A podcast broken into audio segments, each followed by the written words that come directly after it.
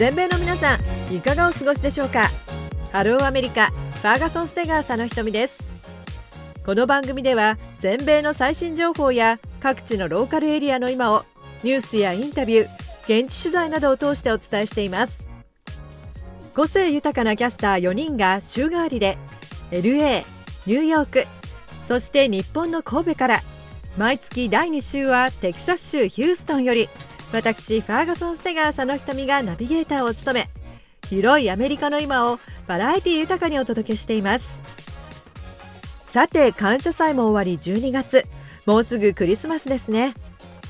アメリカでは holiday tradition という言葉をよく聞きますがクリスマスツリーを飾ったりホリデーカードやジンジャーブレッドハウスを作ったりそれからくるみ割り人形などクリスマスの劇を見に行ったり教会へ行ったりとそれぞれの家にそれぞれのホリデートラディションがあって素敵だなと思います。我が家のホリデートラディションというとトラディションというほどのことでもないのですがイルミネーションは毎年見に行っています。先日はヒューストンの豪邸が立ち並ぶリバーオークスというエリアに住宅イルミネーションを一足早く見に行ってきました。一般の住宅が見事にデコレーションされた家々はため息が出るばかり。観光バスも走っているほどでクリスマス前は大渋滞するのですが先週はまだ自由に車で回ることができました。ヒューストンは石油ビジネスの街ですからどんな人たちが住んでいるんだろうななんて想像してしまいました。そして夫の実家ではというとちょっと変わったホリデートラディションがありましてそれは植樹です。毎年若いもみの木を買って別荘の庭に植樹をしています。豪華なクリスマスツリーには憧れますがオーナメントを飾ると重そうにしている小さなもみの木も可愛いかななんて思います。皆さんのホリデートラディションは何ですか？それでは今年最後のヒューストンからお届けするハローアメリカ。今日の番組メニューをご紹介しましょう。この後は全米のニュースをお届けするニュースウォッチ。続いて全米で活躍する人にインタビューする Connect with Community。ゲストはカリフォルニア州バークレーでワイナリーを営む中村セラーズ代表の中村倫久さんです。中村さんのブランド Noriaワインは和食に合うワインをコンセプトにしています。ワイン作りに対するこだわりや夏にオープンしたテイスティングルームについてワイナリーツアーを交えて伺いました。最後は週末イベント情報 local information へと続きます。今回も盛りだくさんの45分間。どうぞ最後までお楽しみください。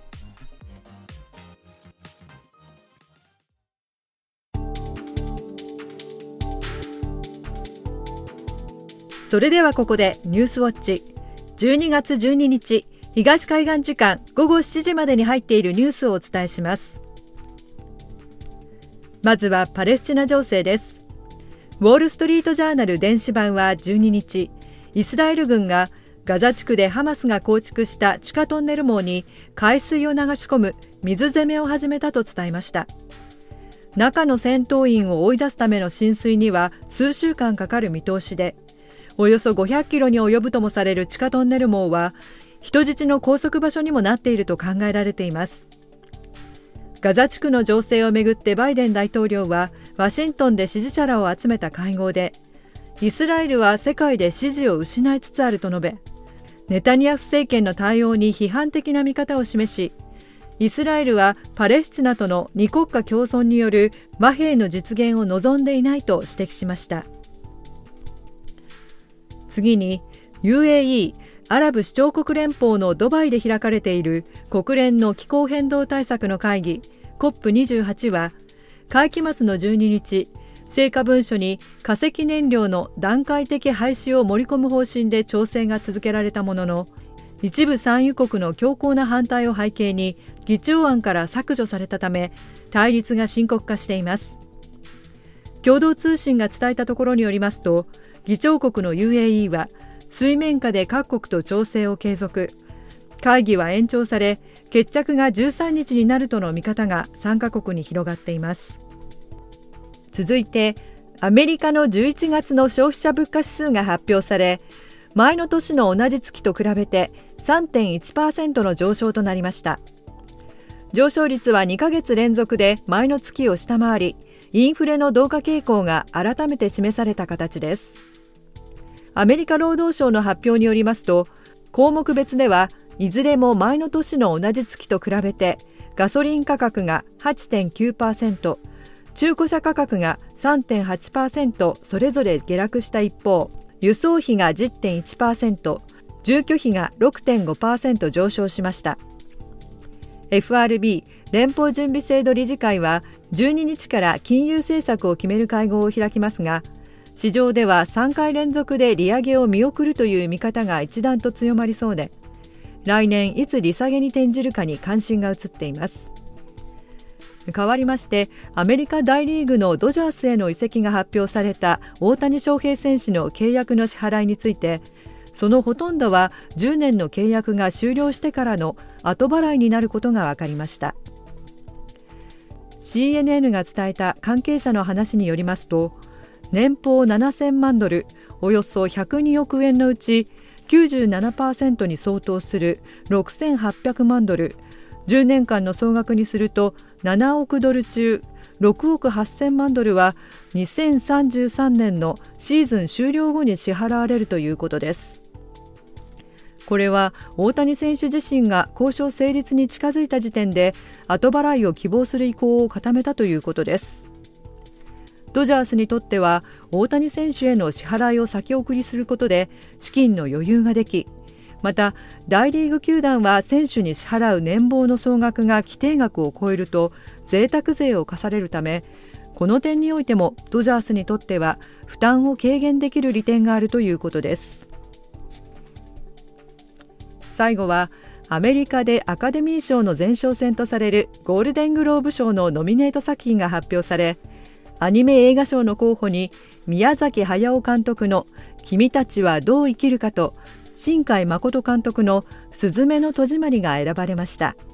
「君たちはどう生きるか」は宮崎監督が引退宣言を撤回して10年ぶりに監督を務めた作品で「音楽を担当した久石譲さんは作品賞にノミネートされています。一方「すずめの戸締まり」は幼い頃に震災を体験した女子高生が主人公となっています。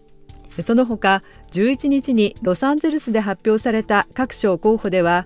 映画部門に今年の夏世界で旋風を巻き起こしたグレタ・カービク監督「バービー」が作品賞を含む9部門で最多ノミネートとなりました。そして原爆の父を描いたクリストファー・ノーラン監督のオッペンハイマーも8部門でノミネートしています。以上ニュースウォッチでした。それではここでゴールデングローブアニメ映画賞にノミネートされた君たちはどう生きるか主題歌をお聴きいただきましょう。米津玄師さんで地球儀。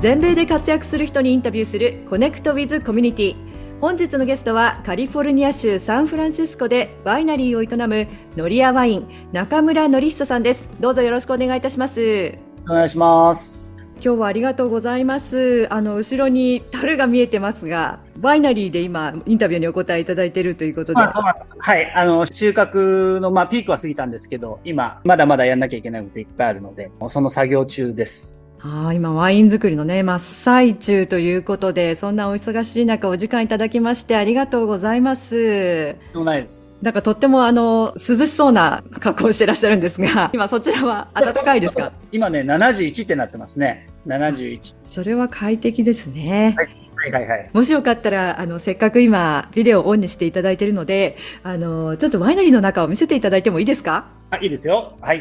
もう樽がね、もう何段にもこう重ねられている状態ですけども、すごいいっぱいありますね。あのこの室内はプロダクションの発酵とか、それから熟成ですね、行われるとこなので、熟成用のタン、樽、うんうん、それから一番奥に発酵用のタンクですね。オークダルなんですか？樽はオークですね。樽は100%フレンチオークで。うんうんうん、そして今、あの、大きなステンレスタンクが見えてますけれども、はい、この中では何をするんですか？ステンレスは主にあの赤ワイン、メインはピノノワールなんですけども、の発酵ですね。うん。はい、じゃあ、ある程度発酵させた後にこの樽に移すっていうことなんですか？そうです。あの一次発酵って、要するにあの、うん、アルコール発酵ですか？糖分が酵母の力でアルコールに変わって、で、そうなったらワインになりますよね。で、その段階でステンレススティールタンクからえー、抜いて樽に詰めてでそこから熟成が始まるっていう感じですかね。あ発酵から今度は熟成になるんですね。そして今カウンターが見えてきました。ここはあの一応アーバンワイナリーということであの場所はバークレーなんですけども都心に近いワイナリーウェアハウスをリースしてそこに今発酵タンクとか樽詰めてワインのプロダクションをしながら、同時にそのテイスティングルーム、テイスティングルーム、これカウンター見えるかと思うんですけれども、同じ部屋にに同居してるっていう感じですね。すごくあの、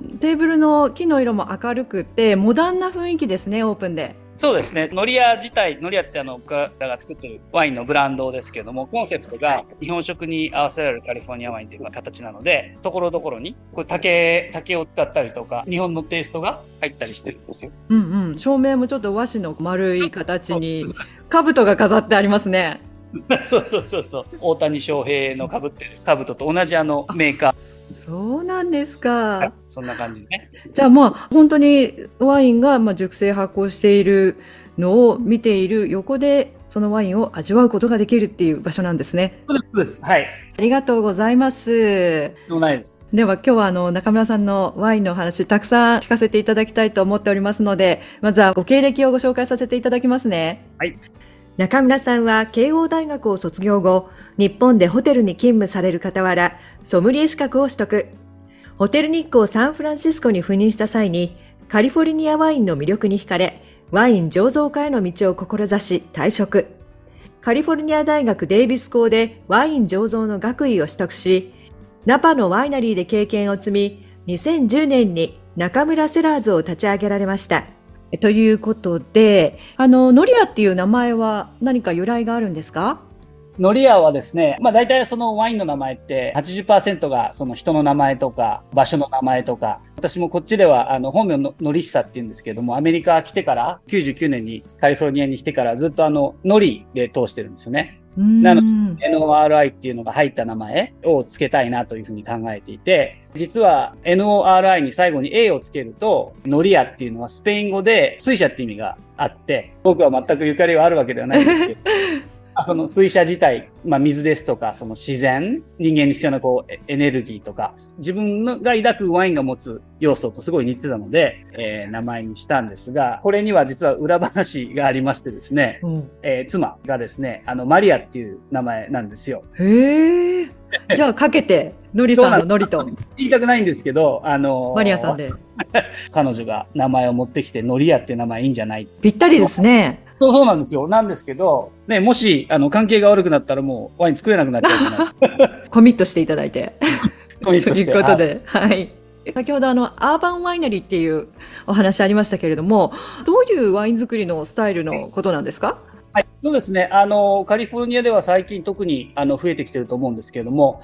通常畑があるところにワイナリーを建てて、そこでワイン作るんですけど、こういうアーバンワイナリーっていうのは、要するにワイナリーのその醸造施設が、まあ都心にある。なので、ブドウは、まあ僕は全部買い付けなんですけども、それをここに持ってきてもらって、で、ここで作業するという感じですね。そういうことなんですね。あの、やっぱり一番の理由は、えー、僕はあの、まあナパそのまでもう20年、今年が22回目のハーベストを経験したんですけども、ずっと今まではもうナパそのまなんですよ。雇われでワインメーカーをやっていましたので、うんただ、特にナパですね、かなり今敷居が高くなっちゃう。コロナ以降、完全予約制、テイスティングフィーも高いですし、1本100ドルはね、くだらないみたいななかなか行きづらい、ローカルの人とか若い人たちからするともうかなり足が遠のいちゃってるんですよ。僕自体も、ここバークレーがあるのはイーストベイって言うんですけれども、イーストベイにずっとやっぱり心地よくて住んでいて、そういう流れを見る中で、ワインってね、僕も毎日飲みますし、もっとあの、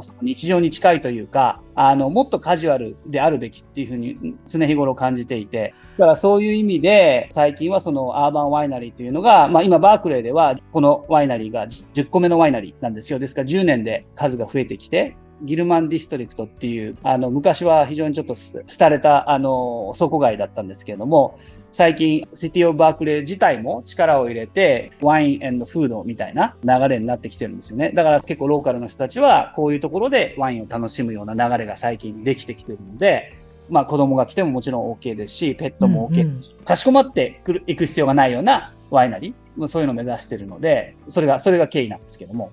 あ、そうなんですね。お客さんのもうちょっと近いところにこう、持ってくるっていうような、そういうコンセプトなんですね。あの、中村さんのワイン作りに対するこだわりっていうのはどういうところにあるんでしょうか？そうですね。えっ、ー、と、まあ、ノリアというのは日本食に合わせられるカリフォルニアワインというのをコンセプトに、買い付けの畑の場所ですとか、品種、クローンだったり、収穫のタイミングとか、発酵に使う酵母の種類だとか、あとは赤ワインであれば、タンニンをどのぐらい抽出するとか、熟成に関わるその樽の選択とか、その辺は全て大コンセプト、日本食に合わせられるカリフォルニアワインっていうのが元に意思決定をしてるんですね。今、あの、販売してるものが、白が2種類、あの、ソービヨンブランとシャルドネ。で、あと、スパークリングワインも始めたんですけども、赤ワインが現在はピノノワールが3種類。で、あとは季節的にたまにロゼを出したりとか、そんな感じで、えー、やってます。ぶどうはどういうふうにこう選んで買い付けていらっしゃるんですか？その買い付けに関しては、まあ僕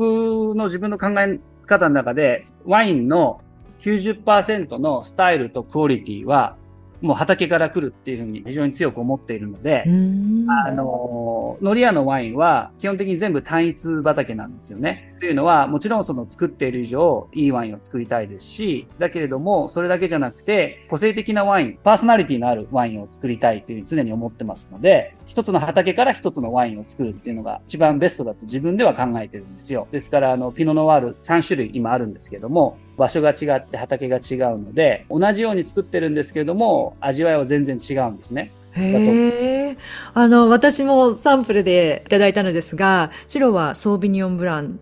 で、はい、軽やかで繊細な味わいだなっていう印象を受けました。お刺身と一緒にいただいたんですけれども、お醤油とすごく合いますね。よかったです。ありがとうございます。お醤油とこの酸が合わさるとまた別の美味しさが口の中でバーッと広がって、和食に合うように作ってらっしゃると聞いていたのですが、本当にそうなんだなっていうふうに思いました。はい。あのー、白ワインに関しては、モデルは日本酒をモデルにしてるんですよ。味わいというよりはもっと口当たり。ソービニョンブランは大吟醸の口当たり。爽やかでフルーティーでキレがあって。研ぎ澄まされた。そうです、そうです。で、だからそういうイメージがあって、じゃあ、カリフォルニア見渡してどこなのかなっていう考え方から入るんですよね。カリフォルニアは今、あの ABA、アメリカンビティカルチャルエリアって言って、要するに特徴がある場所ごとに線引きがされてるんですよ。あの、もちろん結構いい加減なんですが、この大体地区だとこんな感じのワインになるなっていうのはあるんですよね。あの、ナパのワイナリーで僕は働いていたので、ナパでも結構、あの、盛んに装備のブラン作られてますから、そっちの方のアクセスが多かったんですよ。けど、ナパの方がやっぱり少し暖かいんですよね。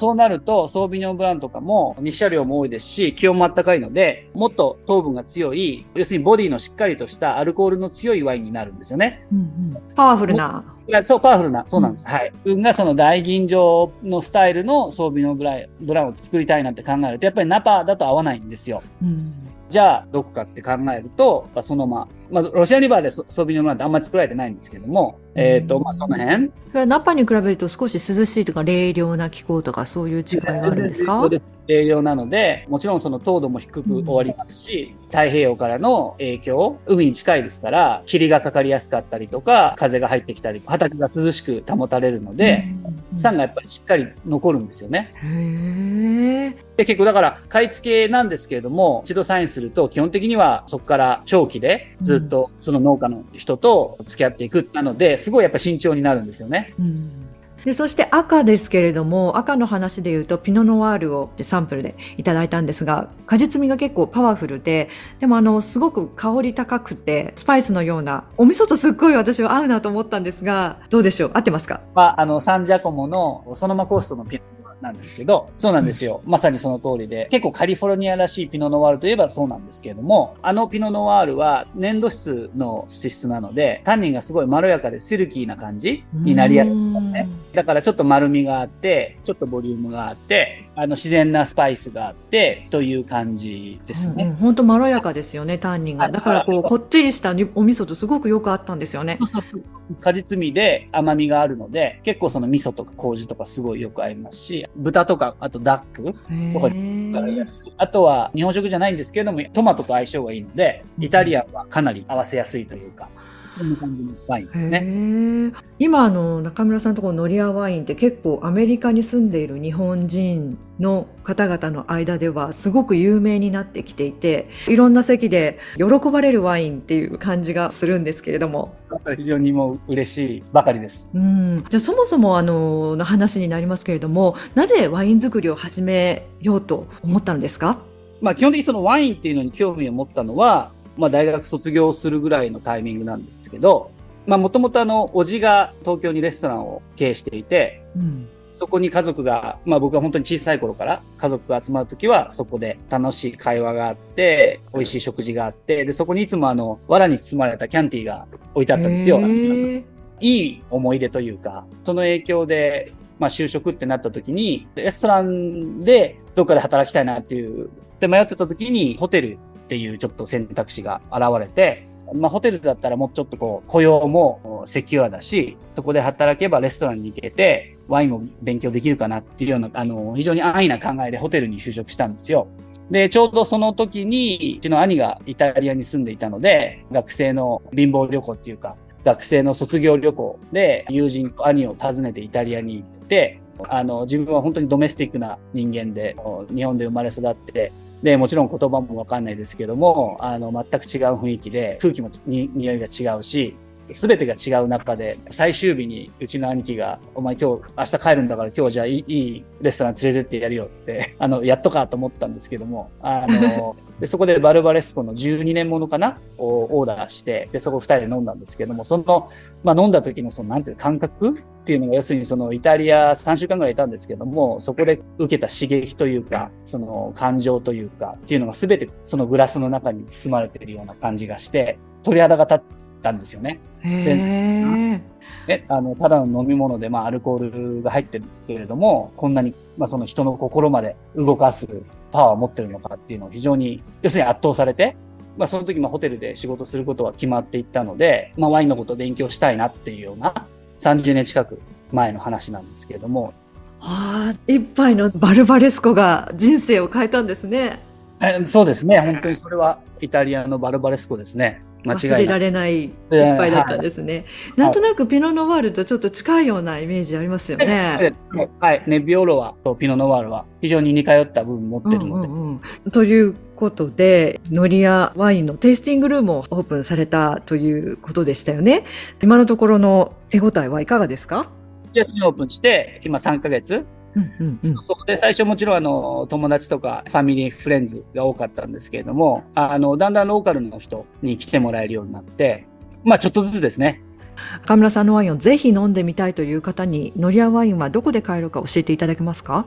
やはりそのこのババークレーのワイナリーに来ていただくのが一番いいと思うんですけれども、まあそれ以外であればもちろんウェブサイトノリアワインズ .com で、アメリカであれば全米どこでもシッピングできますので、ウェブサイトから購入いただくか、もしベイエリアに来られる場合には、バークレーのギルマンストリート、住所で言うと725のギルマン。今営業は金土日、週末の午後の営業をしてます。あの、レストランでも各地で飲めるんですか？話してましたけども。ベイエリア、ベイエリアでは25ぐらい今アカウントがありますので、そちらでもあの食事の際に飲んでいただくことは可能です。味わっていただけると。あと日本のレストランでもね、提供されてるんですね。私の好きなレストランにも出てるんだなと思ってウェブサイト拝見してました。そうです。あの、日本の、本当にあの、ラッキーなことに、日本のインポーターが最初についてくれたので、あの、日本には今全体の30%ぐらい輸出させていただいて、根付いてきているという感じですね。うん、やっぱり、あの、日本人の方が作るアメリカで、あの、作るワインってどういうものなんだろうなって、飲んでみたいなって思いますもんね、やっぱり。日本の食文化に感謝感謝なんですよ、やっぱり。それをなしでは語れないですよね。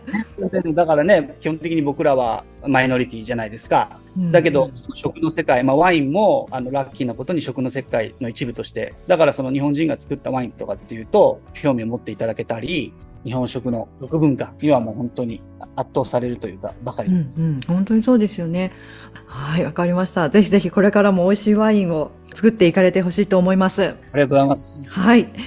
では、そろそろお時間がやってきましたので、ここでお気に入りの曲など、リクエスト曲があれば教えていただけますか？あのー、山下達郎をよく聞くんですよ。あ、いいじゃないですか。はい。どの曲がいいですか？僕の中の少年の、じゃあ、え、踊ろうよフィッシュにしましょう。まあもう50過ぎてるんで、あの、ちょっとトレーニングを始めたんですよ。すごくあの、いい腕されてますよね。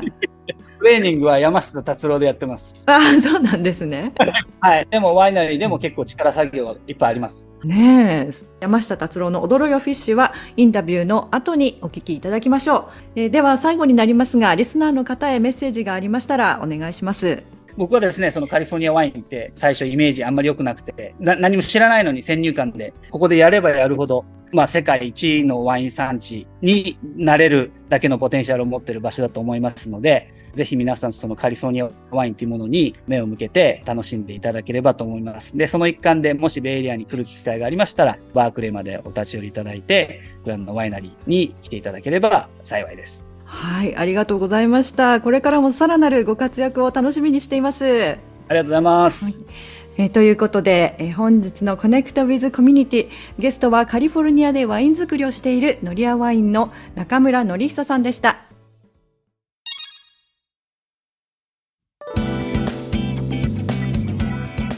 HELLO AMERICA 第2週はテキサス州ヒューストンよりバーガソン・ステガー佐野ひとみがお伝えしていますさあ続いてはお出かけ情報 local information です。週末にかけて全米で行われるイベント情報をお伝えします。いよいよ12月今年も1年で最もゴージャスな季節がやってきました。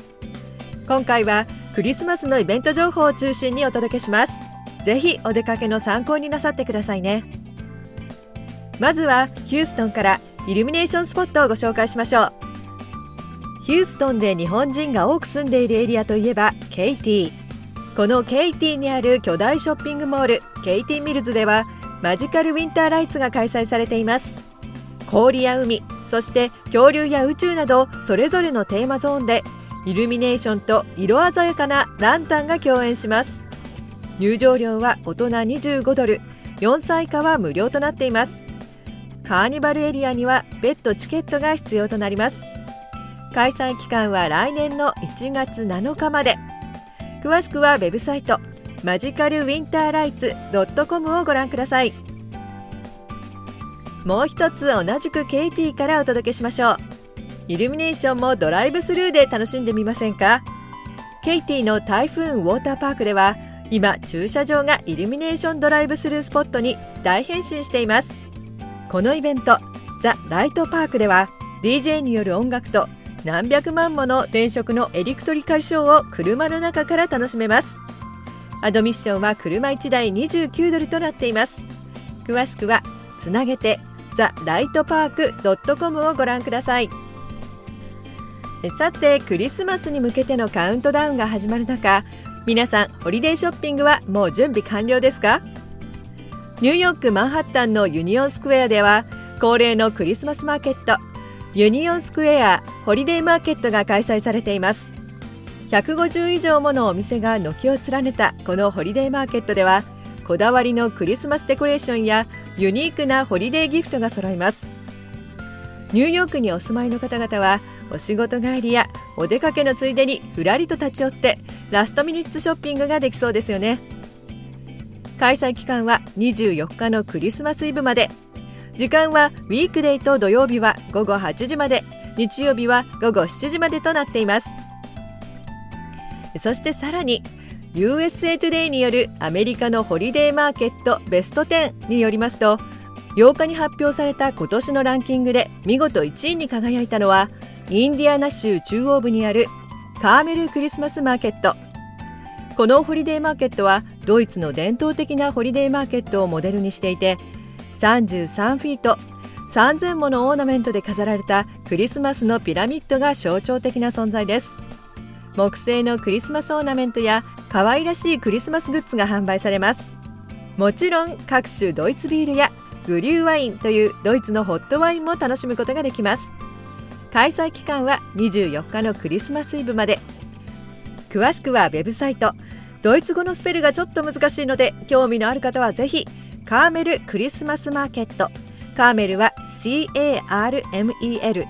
クリスマスマーケットで検索してみてくださいね。ちなみにホリデーマーケットランキング2位はペンシルベニア州の通称クリスマスシティと呼ばれるベツレヘムのクリスマスマーケット。そして3位はミネソタ州セントポールのヨーロピアンクリスマスマーケットだということです。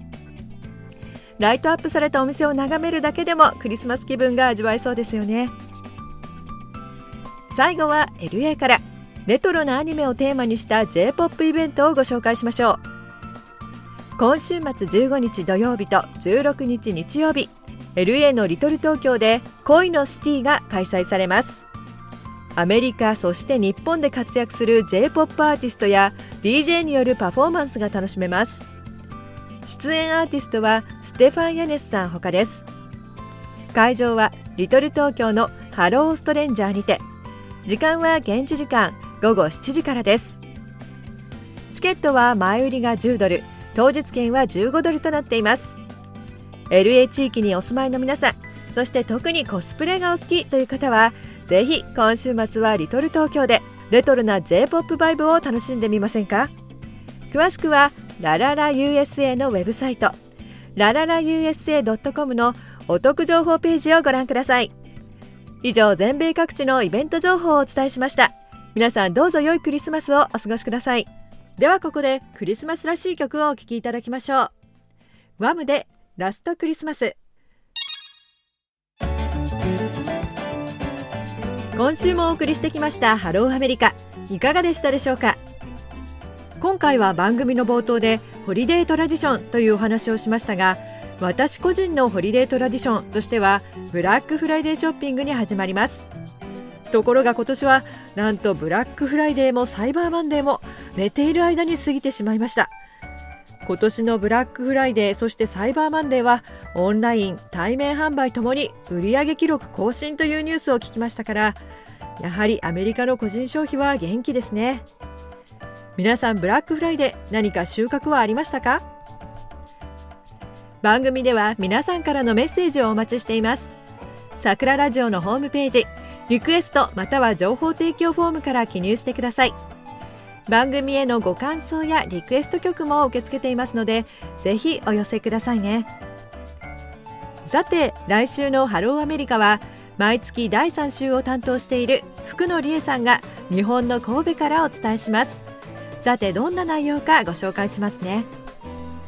ローカルリポートのコーナーでは福野さんが夏に訪れたイエローストーン国立公園への旅行を振り返ってリポートしてくれます。福野さんが本帰国する前にどこへ旅行するべきか聞いたところ周りの方が口を揃えて勧めてくれた場所がイエローストーンだったということです。イエローストーンは1872年に誕生した世界初の国立公園で最初に登録された世界遺産の一つだということです。大自然イエローストーンへの旅行を振り返って紹介してくれるそうです。イエローストーン私も桜ラジオに加わる前に行ったことがあります。バイソンのグループに遭遇してそれは素晴らしかったです。リポートを楽しみにしています。来週のハローアメリカは福野理恵さんがお届けします。さて私ファーガソン・ステガーさんの瞳次回の放送は新年明けて2024年1月10日再びヒューストンよりお届けします。ぜひまた聞いてくださいね。それでは皆さんどうぞ良いクリスマスそして良いお年をお迎えください。ハッピーホリデーズ